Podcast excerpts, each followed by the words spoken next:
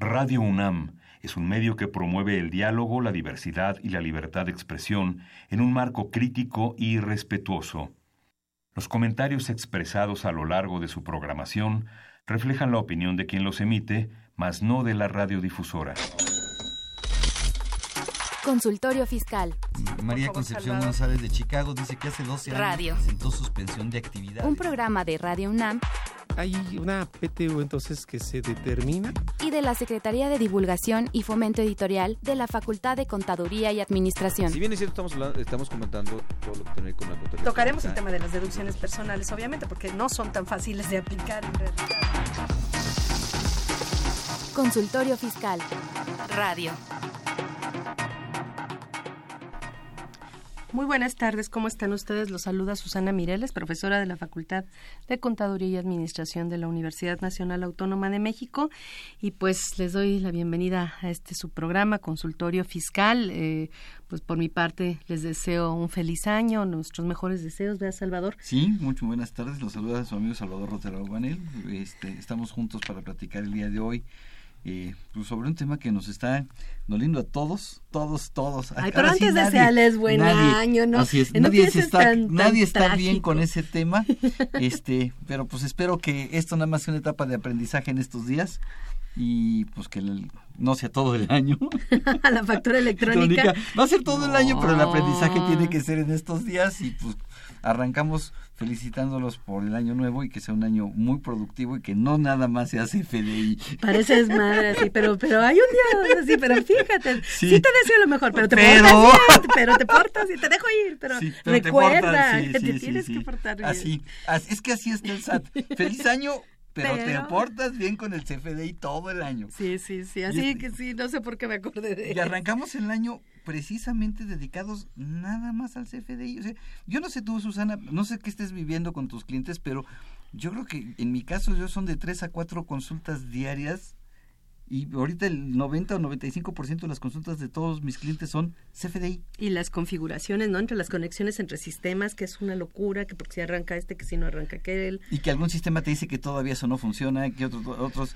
Y lo peor del caso es que algunos de los desarrolladores están hablando, ellos están legislando, porque ahí tengo un caso, no voy a decir de quién, pero que me dijeron, es que el, el, el nodo CFDI relacionado todavía no entra en vigor. Ah, caray. Le dije, a ver, pero dígame dónde dice, por favor, porque eh, es que el complemento todavía no entra. A ver, espérame, el complemento es el Otra séptimo de, de siete. Sí, sí, sí.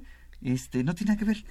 Pero vamos a empezar, porque vamos a empezar porque estamos ya, ya entrando de lleno. Les recordamos que este es un programa en vivo. Llámenos, usted nos ayudará a enriquecerlo. Sabremos este, cuáles son sus dudas, sus inquietudes, sus problemas, eh, particularmente con la versión 3.3 del CFDI, todo lo que viene para 2018 en ese sentido.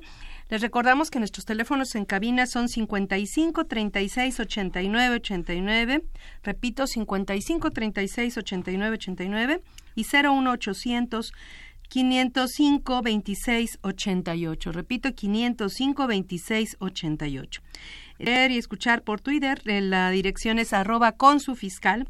Y, fíjate- ahí nos puede ver, eh, es. estamos en vivo también. Y ahí. si las consultas no se las alcanzamos a contestar aquí eh, o lo que aquí platiquemos no le es suficiente, nuestros amigos radioescuchas pueden contar con nuestra facultad. Así es. Nuestra facultad tiene un servicio de asesoría fiscal gratuita para todas las personas físicas. Eh, pueden eh, llamar y hacer una cita en el 55 50 79 98 con muchachos y con equipo de muy alto nivel. Vamos a una, eh, un corte para estos anuncios. Adelante.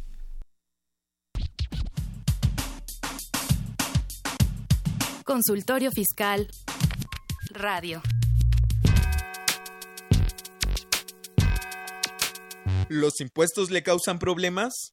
¿Dolor de cabeza? Ay, ¿qué le puedo decir? ¿Problemas de estrés? ¿Malestar estomacal? Ay, ¿No puede dormir? ¿Cuenta ovejas hasta el infinito? Basta de sufrir. Nosotros tenemos la solución. La Facultad de Contaduría y Administración te asesorará en tus obligaciones fiscales, laborales y de seguridad social, tanto de manera personal como vía telefónica. Así es, ya no te preocupes por tu declaración anual. El Departamento de Asesoría Fiscal Gratuita, que se encuentra en la División de Estudios de Posgrado, te ayudarán en lo que necesites. oh, qué bien! ¿Y qué tengo que hacer? Solo tienes que llamar al 5550 7998. Y no solo te atienden de manera personal o telefónica, también contamos con correo electrónico. Sí, escuchaste bien. Correo electrónico. Escribe a consultoriofiscal.fca.unam.mx. Con toda la ayuda que tendrás por parte de asesoría fiscal gratuita, tus malestares se irán al...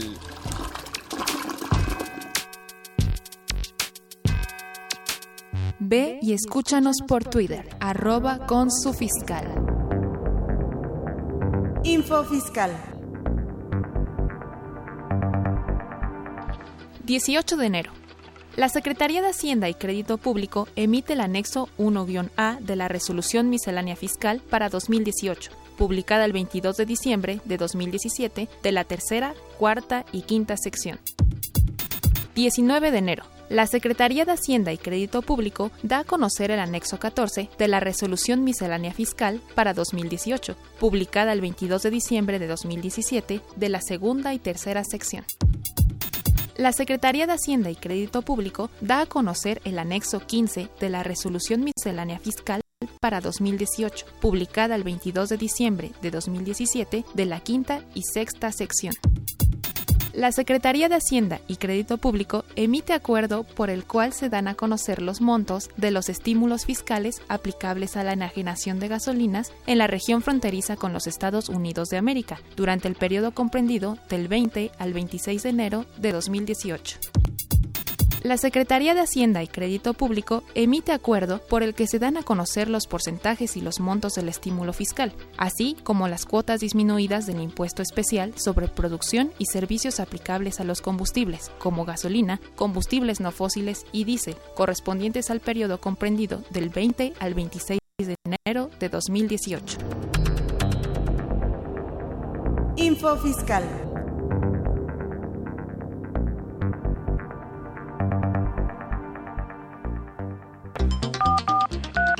Llámanos, nos interesa tu opinión. Teléfonos en cabina 5536 8989. Lada 01800 5052 688.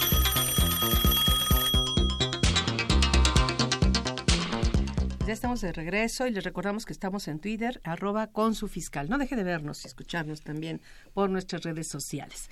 Pues con qué empezamos. Fíjate que hay muchas cosas, empezar. hay muchas cosas y en el corte platicábamos de muchas cosas. Yo quisiera empezar por algunos, fíjate que el, el SAT publicó una lista de eh, cosas que los contribuyentes están haciendo mal. Pero no, en esa lista no están todas las cosas que los contribuyentes están haciendo mal.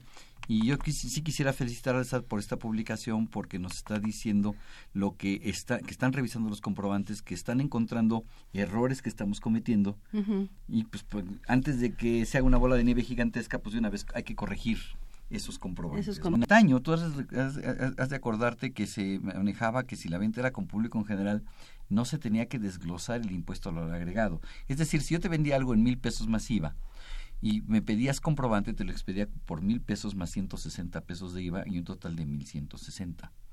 Pero si eh, tú no requerías el comprobante para deducción, yo emitía el comprobante por 1.160 pesos sin desglosar el Si IVA. yo te lo pedía, por ejemplo. Así me lo pedías, pero me decías, no, ponle el, el- el RFC Es genérico. Porque aquí hay dos, dos puntos, ¿no? O sea, hay, hay personas que eh, hay que diferenciar en, en el, en el tema de público en general.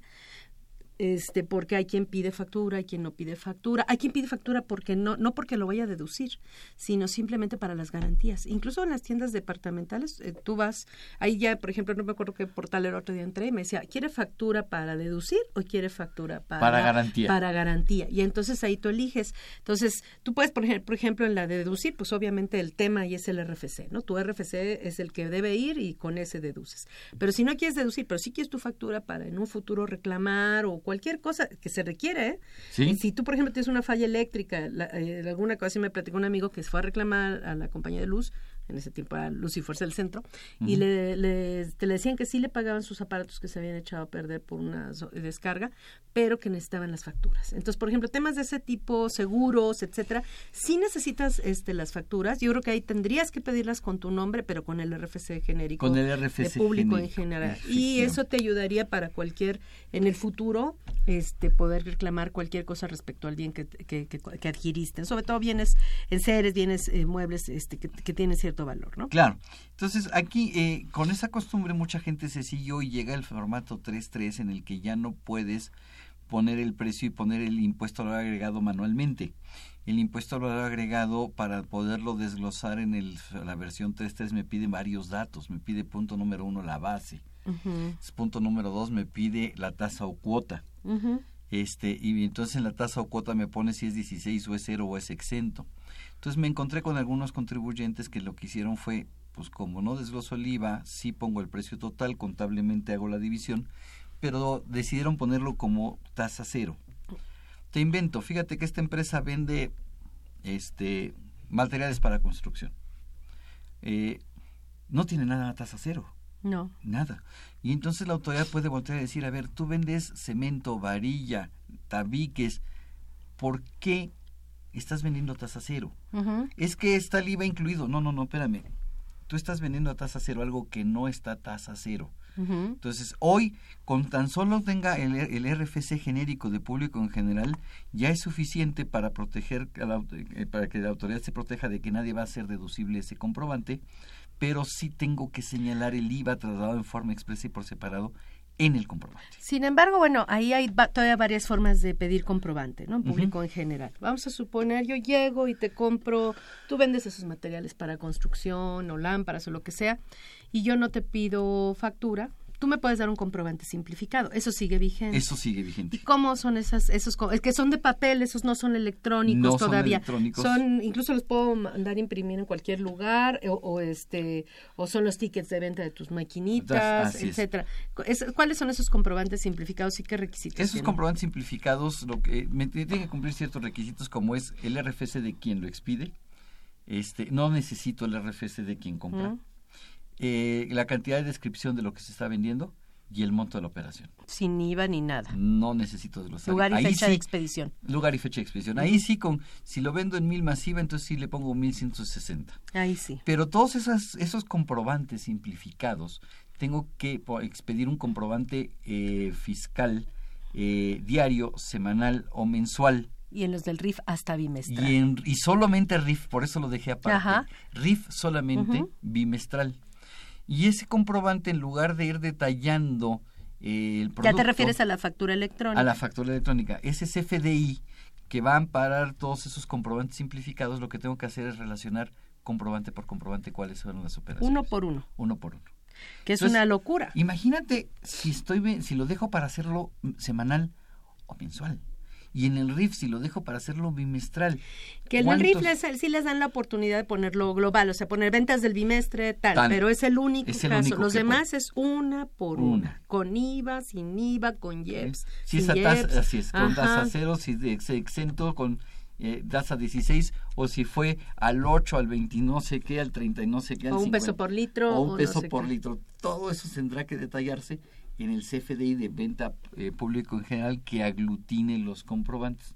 Entonces, mucha gente lo que está adoptando es directo, mejor de una vez hago el CFDI y me quito de problemas cada por cada venta. que- Pero es complicado, ¿no? Porque, a ver, aquí de los, del, ahora sí que de los casos para la araña, bueno, no casos para la araña, de los errores, este, de los mitos y, este, que andan este, circulando en la calle. Una vez voy, compro artículos en una tienda, pido una, habían sido 80 pesos Ajá. y masiva o lo que tú quieras, y pido la factura y me dice, no, es que nuestro contador dice que no se da factura Ah, si la operación no llega a 100 pesos. Qué o buen com- 250 en el RIF, ¿no? Así Ajá. es, qué buen comentario acabas de hacer, porque hay una regla en la resolución miscelánea que tiene muchos años. Y es muchos años, y este es un error de muchos años. La regla efectivamente dice, los contribuyentes no están obligados a expedir comprobante fiscal cuando la operación sea menor de 100 pesos o en el RIF de 250 pesos. Que eso ya está en la ley, pero bueno, de todas es. maneras. Ajá. Pero sí y solo sí la persona que me viene a comprar no me lo pide. Y es a lo que voy. Yo puedo, a mí me puede interesar deducir un chicle, por lo que tú quieras, un Sí. chicle de peso.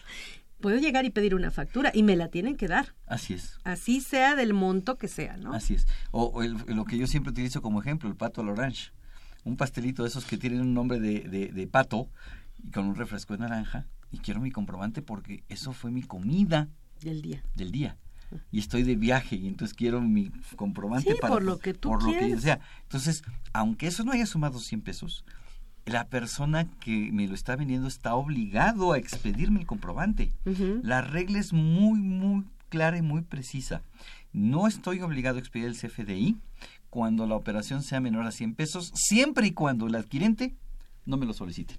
Y estamos hablando de cualquier operación. Cualquier estamos hablando de que si me subo a un taxi, estamos hablando de que si voy a que me corten el cabello, estamos hablando de que si compro eh, en una farmacia o artículos de Y les limpieza. voy a decir, así es, les sea. voy a decir, este, amigos, una forma muy fácil de, de- de- porque mucha gente se va a poner terca y les va a decir, no, es que mi contador dice que no, y hágale como quiera. Entonces, cuando me dicen, hágale como quiera, yo lo que hago es en ese momento enfrente de esa persona, le digo, perfecto, ¿cómo no? Le voy a decir como quiera. Agarro mi teléfono y empiezo a marcar 01800 Infosat. Y entonces, muy probablemente la persona me va a decir, ¿qué está haciendo? Estoy denunciándolo porque se puede hacer. Y hoy más que nunca el SAT en su portal acaba de poner el portal, de, de renovar en el portal de novedades el, la advertencia de que si no te hacen la factura, que los denuncies. Así es, entonces yo puedo hablar al 01800 Infosat, no me sé los números, me los sé así, Así está bien. 01800 Infosat, y puedo denunciar a cualquier persona que, me, que yo le haya pedido un comprobante y no me lo quiera dar. Oye, pero es que son 20 pesos. 20 pesos, dame el comprobante. Así es.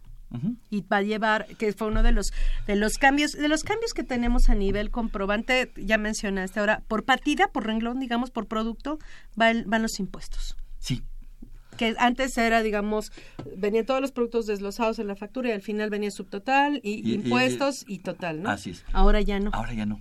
Ahora el impuesto tiene que venir desglosado producto por producto. en los descuentos. Sí, yo he vacilado mucho y con mucho cariño y ca- y, y- y estimación a muchos amigos en Mérida y la verdad es, es- yo los digo que es un comprobante yucateco porque van los impuestos y el eh, los impuestos y los descuentos partida por partida.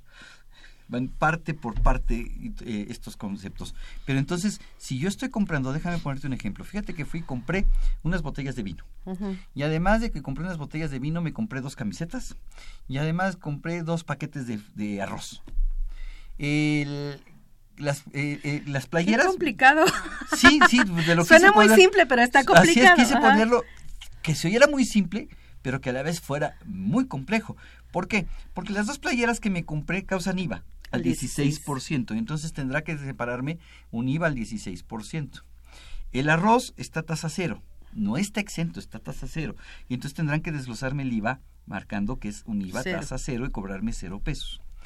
Pero en el vino me van a tener que desglosar que causa un JEPS, no recuerdo la tasa, no me la sé aprendido por graduación alcohólica por, ahí del veintitantos por ciento Ponle ¿no? 25%, no me tomen Sí, el dato sí, sí, así sí. como muy, muy eh, preciso. Porque además cambia en función, si es más, si tiene De- más graduación alcohólica, así- la tasa es mayor, Así ¿no? es. Pero supongamos que fuera el 25%, entonces me van a tener que desglosar el IEPS al 25% y luego el IVA al 16% sobre el valor del vino más el O IEPS. sea, que estaríamos hablando, digo, más o menos, estaríamos hablando, vamos a poner que el precio de venta de una botella sea 100 pesos, Pesos.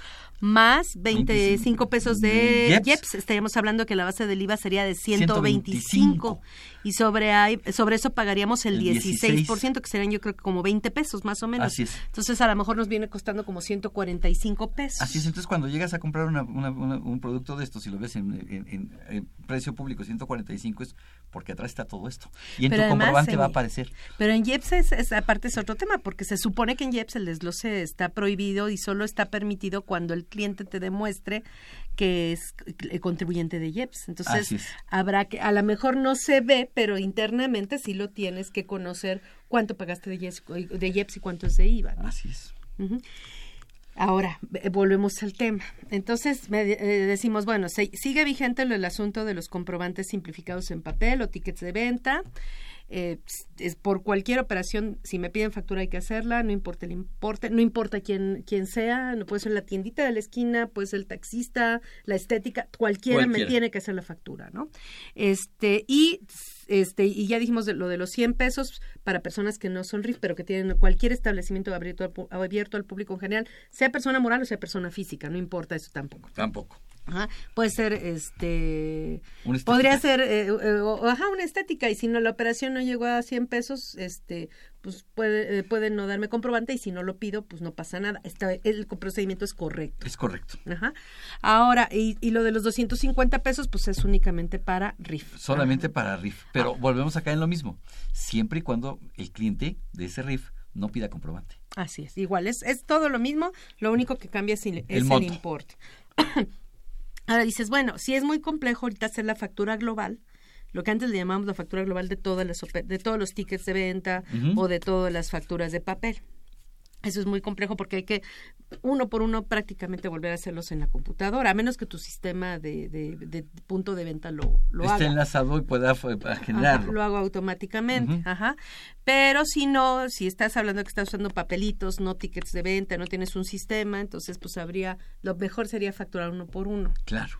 Pero sí, no importa el, el, el monto, si sean 10 pesos, pues lo tendrías que facturar. Que emitir el comprobante. Eh, que sí, de todas maneras no está sencillo, ¿no? El problema. No, no está tan sencillo, fíjate. Todo el mundo estamos batallando y yo quisiera tocar dos puntos, si me permites. Eh, clave de producto y clave de unidad. Ya sabes por qué los quiero tocar. Este, fíjate que hoy mucha gente ya está peleándose. Es que necesito la clave del producto y la clave de unidad. A ver. que la clave de unidad a mí se me hace todavía más complicada. Más complicada que la clave de producto.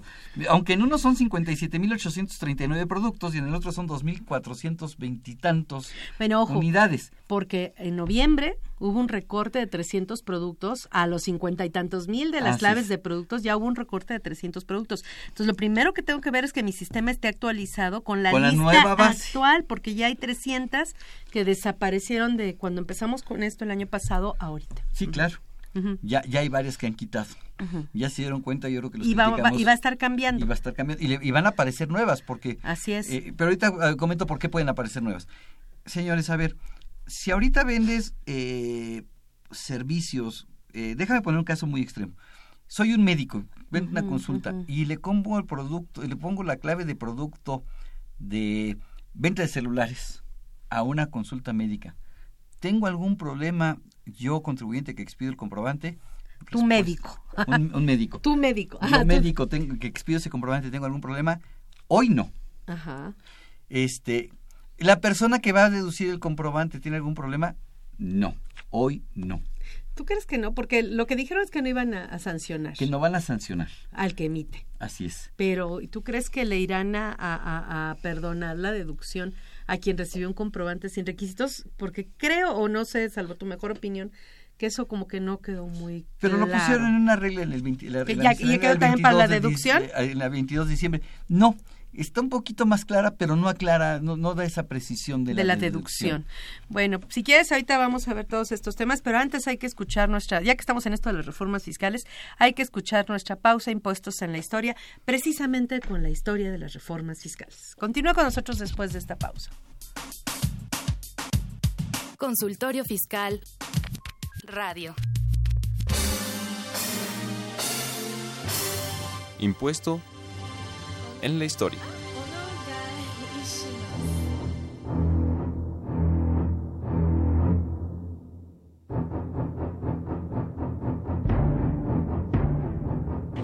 Aquellos que dicen que hay que sacrificar inflación para tener más crecimiento, lo opinan para países que tienen 3% de inflación al año. Pero recuerde usted cuando padecíamos inflaciones de 200% al año, las amas de casa, los obreros, los campesinos, todos nos reclamaban, bajen ya. De 1988 a 1994, durante la presidencia de Carlos Salinas de Gortari, se plasmaron, entre otras, las siguientes reformas.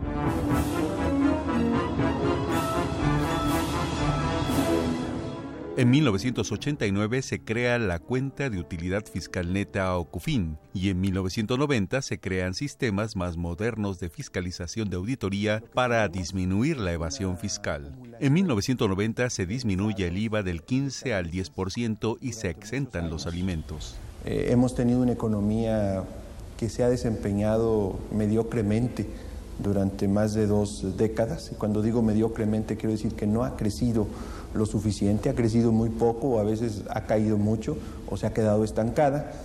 Entonces los problemas se nos han acumulado. Además hemos tenido un crecimiento de la población pues eh, muy elevado. Durante la presidencia de Ernesto Cedillo de 94 al 2000 se crea el Servicio de Administración Tributaria SAT mediante decreto de diciembre de 1995 e inicia sus funciones el 1 de julio de 1997.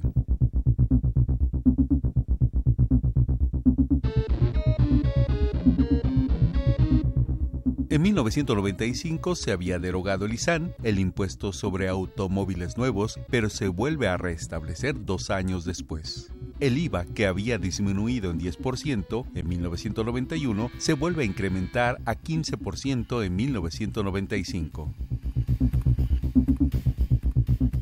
En 1998 se fortalece el programa de simplificación administrativa, se reducen trámites hasta en el 33%, se crea el régimen para pequeños contribuyentes con actividad empresarial o REPECO.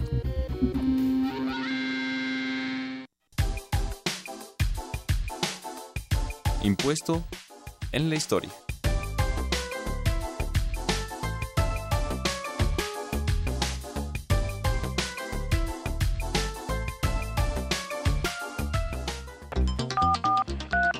Llámanos, nos interesa tu opinión. Teléfonos en cabina 5536 8989. Lada 01800 5052 688.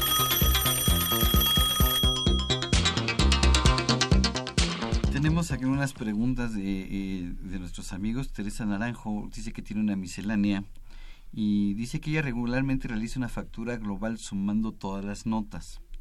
Con la nueva factura debe desglosar el IVA, antes no desglosaba el IVA. A ver, aquí el problema que tenemos es si es eh, RIF o no es RIF.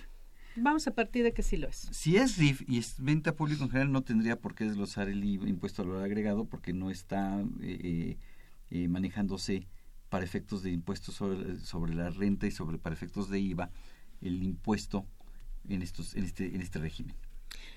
Eh, pero sí tendría que hacerlo, ¿no? Porque si este...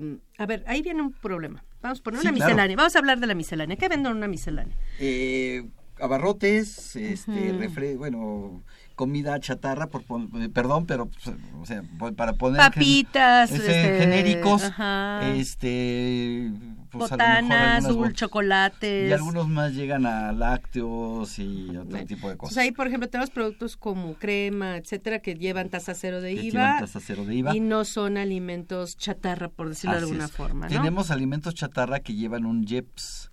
Y ese es el tema al que quiero llegar. Siendo persona del RIF, este, aun cuando eh, no le pidan factura o le pidan factura, de todas maneras ella es contribuyente de IEPS Claro. y de IVA. Sí. Y, o sea, es contribuyente de ISR, de IEPS y de IVA. ¿Qué causa el impuesto especial sobre producción y servicios? Yo creo que podemos agruparlo en tres, tres grandes grupos.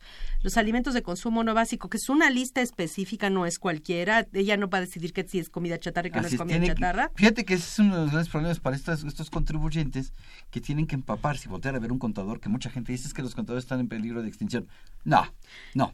Porque el SAT no les dio la herramienta donde ya vinieran desglosados producto por producto, Producto, que sí lleva que IEPS y que no lleva es, IEPS. Entonces ella tiene que consultar a un especialista para saber qué sí lleva IEPS. Por ejemplo, los chocolates llevan IEPS. Sí, Por ejemplo, las botanas llevan IEPS. Al 8%. Ajá, al 8%. Pero los refrescos van a llevar un JEPS de un peso por litro. Pero ese, eh, pero no, porque son bebidas saborizadas a lo que se refiere, que es el concepto que ahora marcan. Ajá. Y sí, sería un peso por litro. un peso por litro. Ajá. Pero entonces, si vendo una, una bebida de 600 mililitros, entonces tendría que cobrar 60 centavos de IEPS. Así es, y el hecho de ser comerciante no los libera, porque precisamente con esta reforma fiscal, el IEP se cobra en el comercio en tres grandes, eh, digamos, grupos de productos. Uno sería alimentos no básicos, Otro sería eh, la comida chatarra, la comida, este, la, sí, la comida, eh, la comida chatarra, pero bebidas saborizadas al comercio no, sería nada más bebidas alcohólicas, alcohólicas. alcohólicas. Entonces, bebidas alcohólicas, que es así, no importa si eres comerciante o productor, tienes No, que... y varía este, la tasa dependiendo del así tipo de es. bebida alcohólica que estés enajenando. Así es.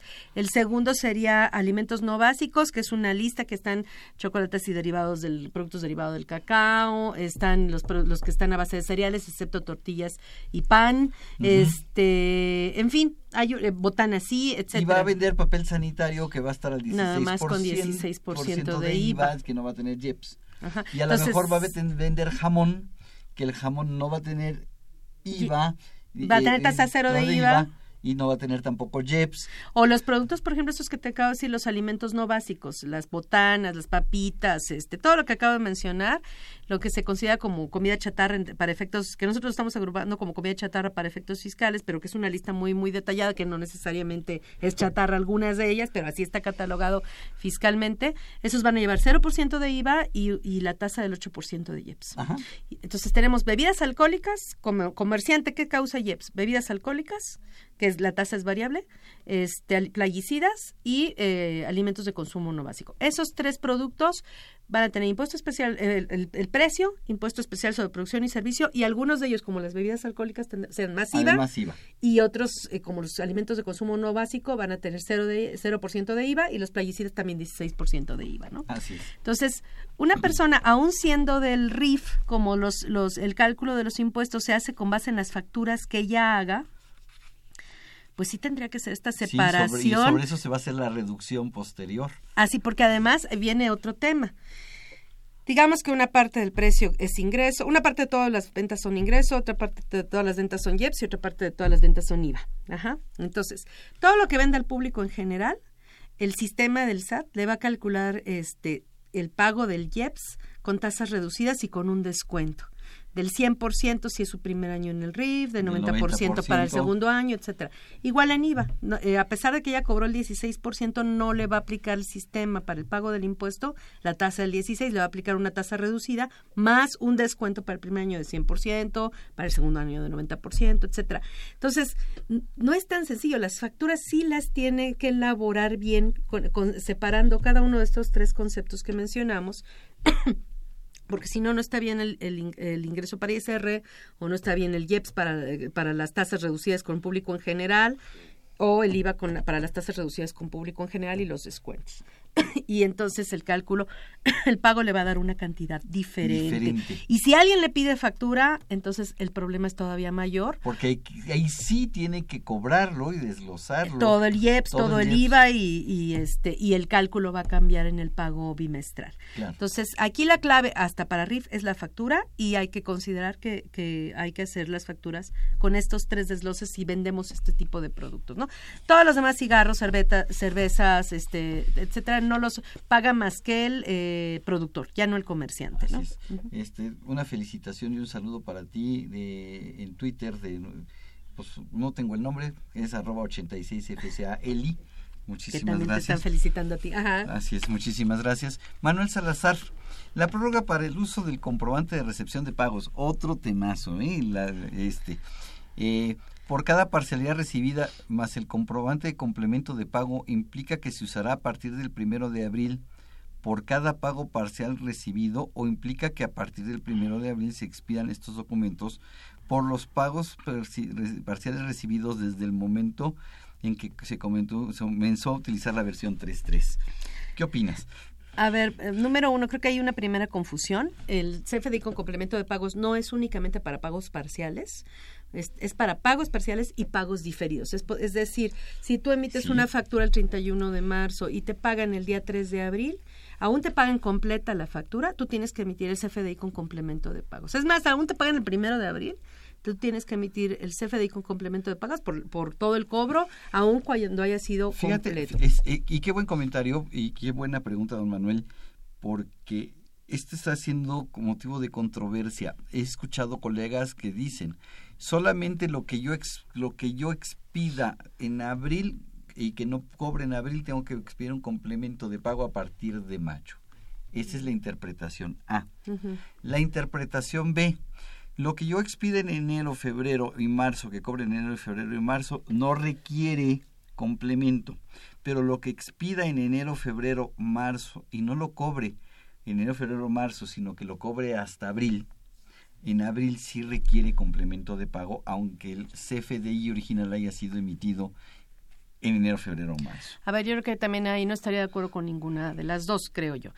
Primero, eh, no importa si el comprobante se emitió en enero, febrero, marzo, más bien importa si se emitió en versión 3.3, que pudo haber sido desde 2017. Exacto. Entonces, eh, cualquier comprobante que se haya facturado ya en versión 3.3, se haya hecho en 2017, se haya hecho en 2018, que se cobre, creo yo, a partir de abril, requiere un, eh, obligatoriamente requiere un CFDI con complemento de pagos. Eso no quiere decir que ahorita no podamos emitir un CFDI con complemento de pagos cuando las reglas lo establezcan, pero no estamos obligados. Si alguien me lo solicita, no tengo por qué entregárselo porque realmente solo me lo pueden exigir a partir de abril. Así es, pero de hecho hay muchos desarrolladores que les hablas y les dices, oye, yo quiero ya implementar mis complementos de pago, y me dicen, no, no te voy a librar la forma de complemento de pago. El 31 de marzo. El 31 de marzo y les digo... Y le tienes que entender ya. Y le tienes que entender, y además, como yo lo desarrolle y tú ya tienes que entenderlo porque el primero de abril... Tienes que confiar en que lo hice bien. Sí, claro. Entonces, no. Porque si no vas a tener que retimbrar todo. así es, ahí se están equivocando. Yo coincido. Cualquier CFDI 3.3 que se cobre del primero de abril en adelante, es obligatoriamente la expedición de un complemento de pago porque se está cobrando en abril. ¿Completo o, o, parcialmente? Cualquiera de las dos. Nada más que aquí hay que recordar que no necesito expedirlo forzosamente el mismo día que cobre. Que esa, ajá, que esa parte ha quedado como eh, medio este, incompleta, creo yo, ¿no? Sí, hay una, hay una Esa es también otra interpretación, ajá, pero sí no hay que otra me dice que puedo expedir todo, todo lo que yo cobre en abril, puedo expedir el CFDI, el complemento de pago, a más tardar el día 10 de Que eso va a ser cada mes, este no nada va a ser para abril, ¿no? va a ser de ahí en adelante, De ahí en adelante. Lo que sí no me gusta es el estrés que va a generar porque entonces el día 8 o el día 9 si no me has mandado mi complemento de pago te voy a andar correteando. Y por, eh, bueno, te voy a hacer una pregunta para que después de ir de regresar de la pausa me la contestes y dejemos en suspenso a nuestros radio, radio escuchas y nuestros internautas. ¿Qué pasa si yo que te pagué no obtengo? ¿Por qué te voy a estar tan preocupada en obtener este FDI con complemento de pagos y tan estresada el día 8 o 9 de que no me lo hayas enviado? Pero no me contestes y vamos a la pausa y después de la misma nos respondes. Consultorio Fiscal Radio.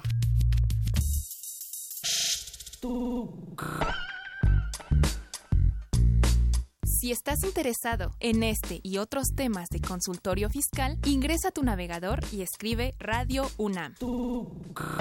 En la página principal, da un clic en 860 de AM, que se encuentra en la parte superior derecha. O si lo prefieres, da un clic en Programación AM y selecciona Consultorio Fiscal Radio, donde podrás acceder a nuestro contenido seleccionado.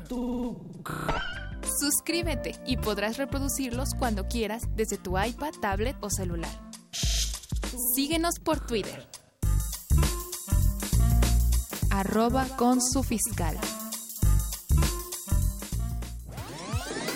Los invitamos a que nos vean en la radio y nos escuchen por televisión. Consultorio Fiscal, radio y televisión. En el 860 de AM y en la barra de Mirador Universitario CUAE. Abordamos los temas de tu interés como impuestos sobre la renta, declaraciones, testamentos, pensiones, seguridad social, estímulos fiscales, discrepancia fiscal, régimen de incorporación fiscal, entre otros temas. Con destacados especialistas en la materia. Los miércoles por Radio UNAM. Los jueves por internet. Y los sábados por TV UNAM. Véanos en la radio. Escúchenos por televisión.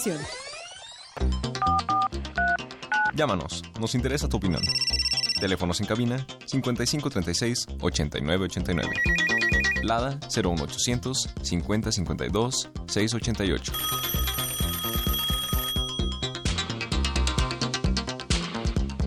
Bien, tenemos preguntas todavía de nuestros amigos, pero hay una, hay una pregunta que dejaste al aire. A ver, mira, eh, la, la posición del SAT en este aspecto es bien interesante y lo ha difundido en muchas ocasiones y se basa en el, el- en el Código Fiscal de la Federación. El complemento de pago es parte integrante del, del comprobante fiscal y si no tengo el complemento de pago no tengo mi, com- mi comprobante con como debe de ser. Sí, es que ahí el Entonces- problema es que el legislativo le dejó abierta la puerta al, al SAT, bueno, a la, a la autoridad fiscal, para que se decidiera con la cuchara grande en materia de requisitos de comprobantes y le dejó abierta una última fracción en el Código Fiscal, artículo 29A, así como un, dos, tres por cualquiera que se me ocurra a mí SAT, ¿no? Sí, claro, claro, está, está toda la puerta abierta. Entonces la autoridad me va a decir, si tú no tienes el complemento de pago y sobre todo a más tardar en la fecha en que yo puse que lo debías de tener, Día 10 del mes día inmediato 10 siguiente. y es día 10 del mes siguiente, entonces, y no es 10, 10 días hábiles, ¿eh? es a más tardar el día 10 del mes siguiente, entonces tu deducción no procede, el acreditamiento del IVA no procede. Esa es la postura del SAT. Yo sé que mucha gente me va a decir, pues lo peleo, sí, nada más que en el Inter, pues cuánto me va a costar el pleito y de cuánto estamos hablando y qué posibilidades hay de ganarlo, ¿no? Sí, porque hay mucha gente, bueno, hay algunos expositores que le dicen a la gente, no, no le hagan caso, es un, una regla de carácter, eh, una regla de resolución miscelánea, este, está en la página del SAT lo del complemento, cuál es el fundamento, se gana, pues sí, es que hay que pelearlo, ¿no? Y, y el No. problema es que todo anda, todo tu IVA acreditable estaría peligrando. Claro, pero ¿no? además, mira, está muy fácil. El, artículo 29 y 29A de código, como muchos otros artículos en la ley ya, dice y que se cumplan con las disposiciones que al efecto establezca en el Servicio de Administración Tributaria mediante reglas de carácter general. ¿Cuáles son esas reglas de carácter general? La miscelánea. El Código Fiscal de la Federación fue modificado hace varios años para establecer que la miscelánea sí me puede crear obligaciones, siempre y cuando esas obligaciones no vayan en modificarme el sujeto, el objeto, la base, la tasa o la tarifa. Y esta es una obligación de forma. Pero también podría, el, el no obtener el comprobante podría afectar tu cálculo de impuestos porque disminuirían los acreditamientos o las deducciones. Pero la última fracción del 29, por si había lugar a duda, dijeron, y cualquier otro requisito que se le ocurra a la Así es, autoridad. y cualquier otro requisito. Entonces el 29 en su última fracción, 29A, 29A, ajá. en su última fracción dice y todo lo demás que el SAT ponga. Y eso contesta la pregunta de nuestro amigo licenciado José Luis Olivares de Coyoacán que me dice que el complemento de pago está previsto en el Código Fiscal de la Federación. Sí, tristemente sí, en el 29A de Código Fiscal de la Federación está este complemento de pago y además es una disposición que venía desde hace muchos años en el 32 de la ley del IVA. Y en el mismo código, nada más que no como complemento de pago. que es, es que digamos que ahí tenemos dos temas. Por un lado estamos hablando de las parcialidades, de cuando tú cobras una, un- una factura, por llamarlo de alguna forma, en parcialidades, que esa regla, que es a la que tú te refieres en el artículo Entonces, 32 de la 32 de la IVA, ley. y también viene en el, en el 29 9A del de código, código.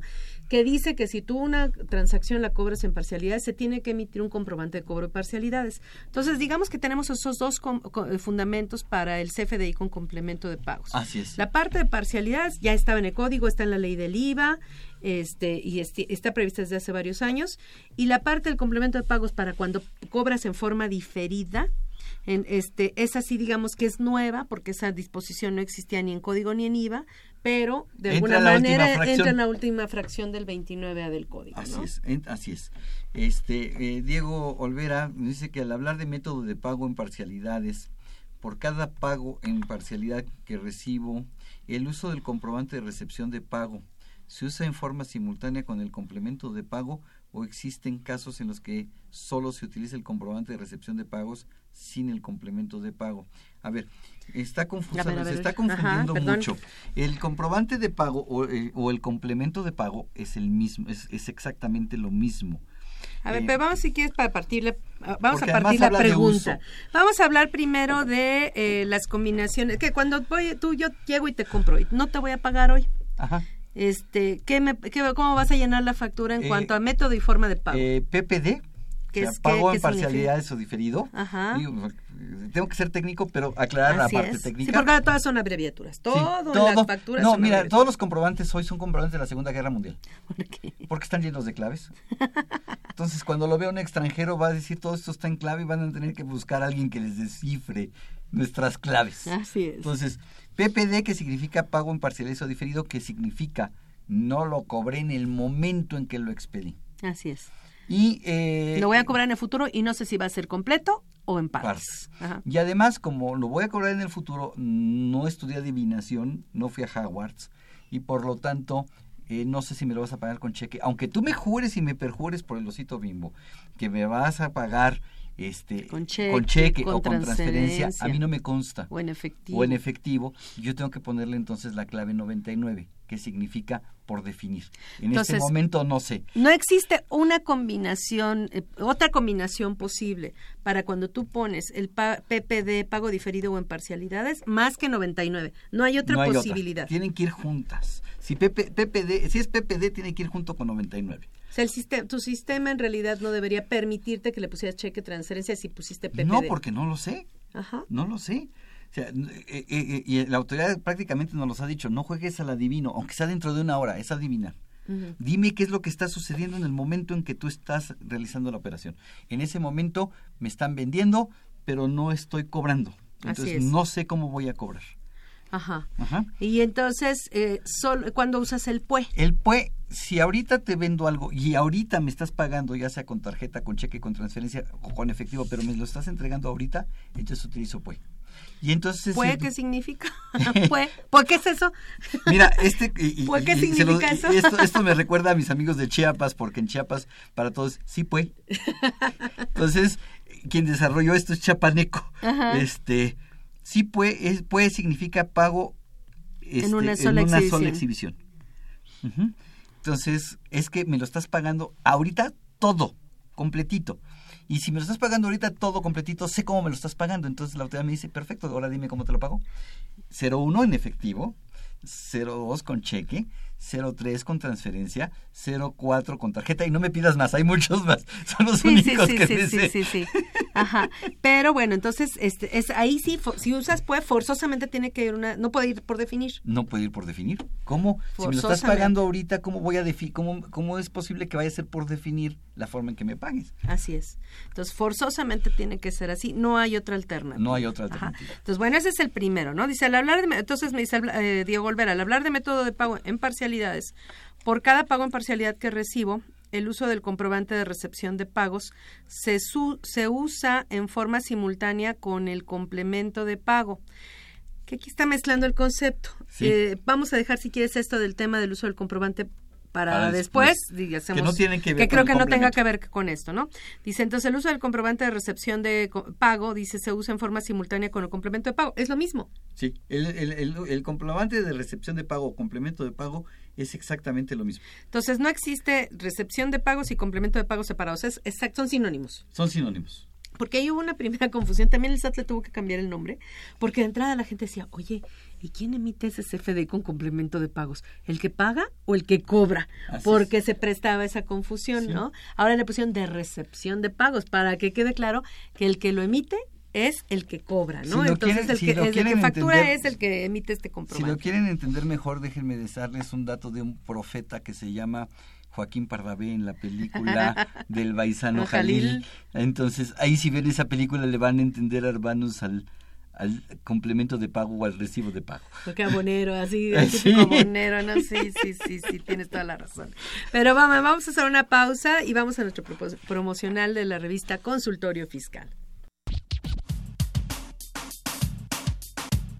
Consultorio Fiscal Radio.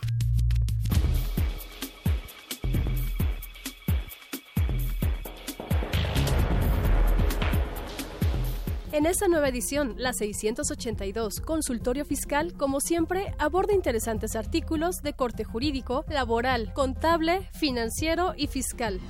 Sergio Santinelli Grajales resume las principales reformas en los siguientes artículos. Reformas fiscales para 2018. Reformas fiscales Ciudad de México 2018. Decreto de estímulos fiscales, tarifas 2018 y otros ordenamientos. José Ángel Arana Salto y Yasmín Alejandra Vargas Cortés examinan los temas selectos de ISR de salario 2017. Prometen escribir segunda y tercera parte de este interesante tema.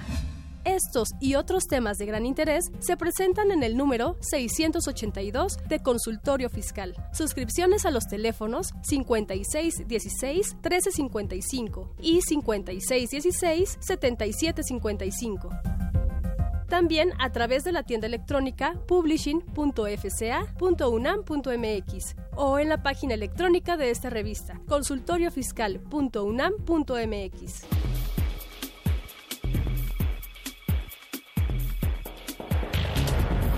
Ve y escúchanos por Twitter, arroba con su fiscal. Llámanos, nos interesa tu opinión. Teléfonos en cabina 5536 8989. Lada 01800 5052 688.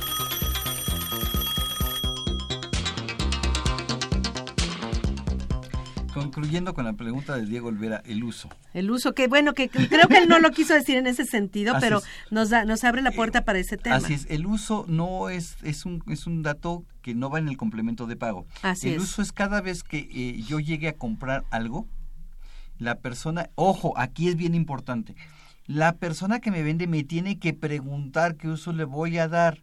No es, no decide el que me vende.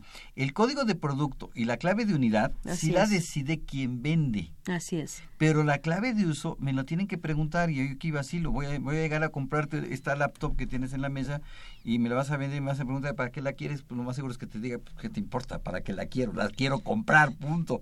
Pero no, me lo tienes que preguntar para qué la quiero para efectos fiscales. Así es. Para ponerle una clave de uso. Ajá. Pero esa va en el comprobante de enajenación, no en el comprobante de pago. Ajá. Sí, puede ser ofensivo dependiendo de qué compres. Sí, sí puede ser muy ofensivo. ¿Para Bueno, qué no lo ofensivo, quiere? no ofensivo, pero, muy complicado, intimidatorio, intimidad, así como, este, sí, sí, sí, pero bueno, ajá. sí. Así es. Eh, tenemos otra pregunta de Paola de Coyoacán. Nos pregunta que ella está obteniendo... Ah, bueno, perdón, antes del, del uso rápido. Bueno, de una vez contestamos esta de, pregunta. de ahorita arrendamiento. Eh, sus gastos de mantenimiento que, le fa- que, que ella como arrendataria le factura como persona física a una persona moral, ¿se debe retener ISR e IVA? Mi opinión es que sí, porque para efectos de IVA, la base del IVA no es nada más el monto de la renta, sino todo lo que yo le agregue a esa renta. Le estoy Incluso cobrando la renta más el y lo dice claramente el reembolso mu- de gastos. Y el reembolso de gastos. Y aquí, pues, si ella está facturándole a la persona moral, es porque ella está deduciendo los gastos de mantenimiento. Entonces, está cobrando como algo adicional. Pues sí, sí tendría que ser tanto para ISR como para, Para IVA, ¿no? Para IVA, indudablemente, para ISR habrá quien no esté de acuerdo, pero yo creo que, bueno, sería mejor sería el mismo tratamiento. El mismo ¿no? tratamiento, efectivamente. Este, quería regresar a la A los pregunta- usos. a los Al- bueno, no a los usos, a los usos. requisitos. Me A los dejaste y pensando. Sí, yo también me quedé pensando en algunas cosas que vas a poder comprar y te van a Sí, preguntar. y eso qué- como para qué lo quiere. Pero bueno, a ver, este, los requisitos viejos y los requisitos nuevos. Ya hablamos de los nuevos en cuanto a la clave de producto, a la unidad de medida. Acabas de mencionar el uso que se le va a dar al comprobante. Eh, ya dijimos que ahora todos los datos van por partida, o sea, por cada producto que, que factures van a ir todos los datos de descuento, IVAs, todos los impuestos trasladados, etcétera, ¿no? Este, eso ya, ya lo mencionamos. Probablemente de los campos nuevos nos faltaría el de CFDI relacionados. Y yo te quisiera preguntar, además de esos datos nuevos, bueno, el de CFDI relacionados, lugar y fecha de expedición, que serían Ujú. esos dos, esos que existían. Y de los viejos, yo te diría que hay muchas personas que todavía te piden el domicilio, este, el nombre. nombre. Bueno, A ver, entonces platícanos de A todo ver, eso. yo- déjame dividir esa, esa, esa pregunta en dos partes, la parte legal y la parte fiscal. Para efectos fiscales, el nombre y el domicilio no sirven para nada. El, el, el domicilio no necesito, el, el nombre no necesito pedírselo, el domicilio no necesito pedírselo a mi cliente. Si que pretende deducir con que yo le pida el RFC es más que suficiente. Si, algo, si le incomoda que le pregunten para qué va a usar el comprobante, con que no de su nombre se puede seguir claro, claro. Dependiendo de Este, lo que compre. Claro, dependiendo de lo que compre. Pero eh, hay, de- hay problemas de tipo contable y de tipo legal. Así es. Porque si yo te vendo algo y este y ese algo te doy mi eh, te doy mi RFC y tú me das crédito y no le pones el nombre, después cómo vas a saber a quién le vas a cobrar? Sí, es, y es- si es lo además mejor es pedir el y nombre. si además no te pago y entonces cómo vas cómo vas a poderle decir al abogado oye demándame a este RFC sí Ay, oye perfecto demando ese RFC quién es no sé y en dónde lo encuentro no sé Porque tampoco lleva domicilio. porque el domicilio y el, el- el nombre y el domicilio de quien vende, de, perdón, de quien compra no son obligatorios. El nombre y el domicilio de quien vende aguas. El nombre no es obligatorio. Así es, así es. Pero el domicilio, el domicilio puede, eh, se cambia, Puede ya no sí, necesita, puede puede, que que, no. sí, puede que no. Es con que tú pongas el lugar de expedición Ajá, es suficiente, pero no necesitas poner en Teciutlán, Puebla. Así es. Con que pongas el código postal de, la colonia de Teciutlán, Puebla, en la que estás expidiendo es más que suficiente. Que ahí puede haber un problema porque la lista la sacaron de Cepomex y puede ser que, creo que sí decían eso, que era de Así es. Cepomex, ¿no? Servicio Postal Mexicano Sí, y que... pero fíjate que ya encontramos, alguno. no, ya encontramos algunos casos, por ejemplo, en el estado de Chiapas, que hay códigos postales en Cepomex que no están en la base de datos del SAT. Ah, o sea, al revés. Sí estaban y no los puso el SAT. Sí estaban, O porque puso- puede ser lo contrario, sí, ¿no? Sí estaban Ah. en la base de Cepomex, pero no en el SAT. Dios santo. Y entonces el SAT me puso una regla que me dice, ah, no te preocupes. Por ahí los jóvenes dicen que hay de códigos a códigos, ¿no? Bueno, pues entonces, Hasta códigos de conducta. hasta códigos de conducta. Entonces, pon el código que más cercano a tu domicilio esté. Ajá. Esa es la, la solución. Ajá. Entonces, ya el código postal es la base. Así es. Ahora, si soy una empresa que tiene sucursales, entonces sí tengo obligación de poner el código postal de la sucursal donde se esté expidiendo el comprobante. Y ojo, cuidado a nuestros radioescuchas, sobre todo los que son empresarios, comerciantes, porque el SAT hace literalmente redadas en, los, este, en las plazas y centros comerciales y llegan a verificar en una plaza, en un centro comercial, a ver quién está expidiendo comprobantes como debe ser con los requisitos de ley. Y yo creo que estos, estas redadas, permítame llamarlas así, van a, van a ser para nuestro de los siguientes días, porque obviamente quieren eh, propiciar, fomentar, promover el uso del CFDI y inversión 3.3, entre otras cosas. Así es, ¿no? entonces van a llegar a verificar que se esté expidiendo con el código postal de la sucursal donde se está expidiendo. Así es.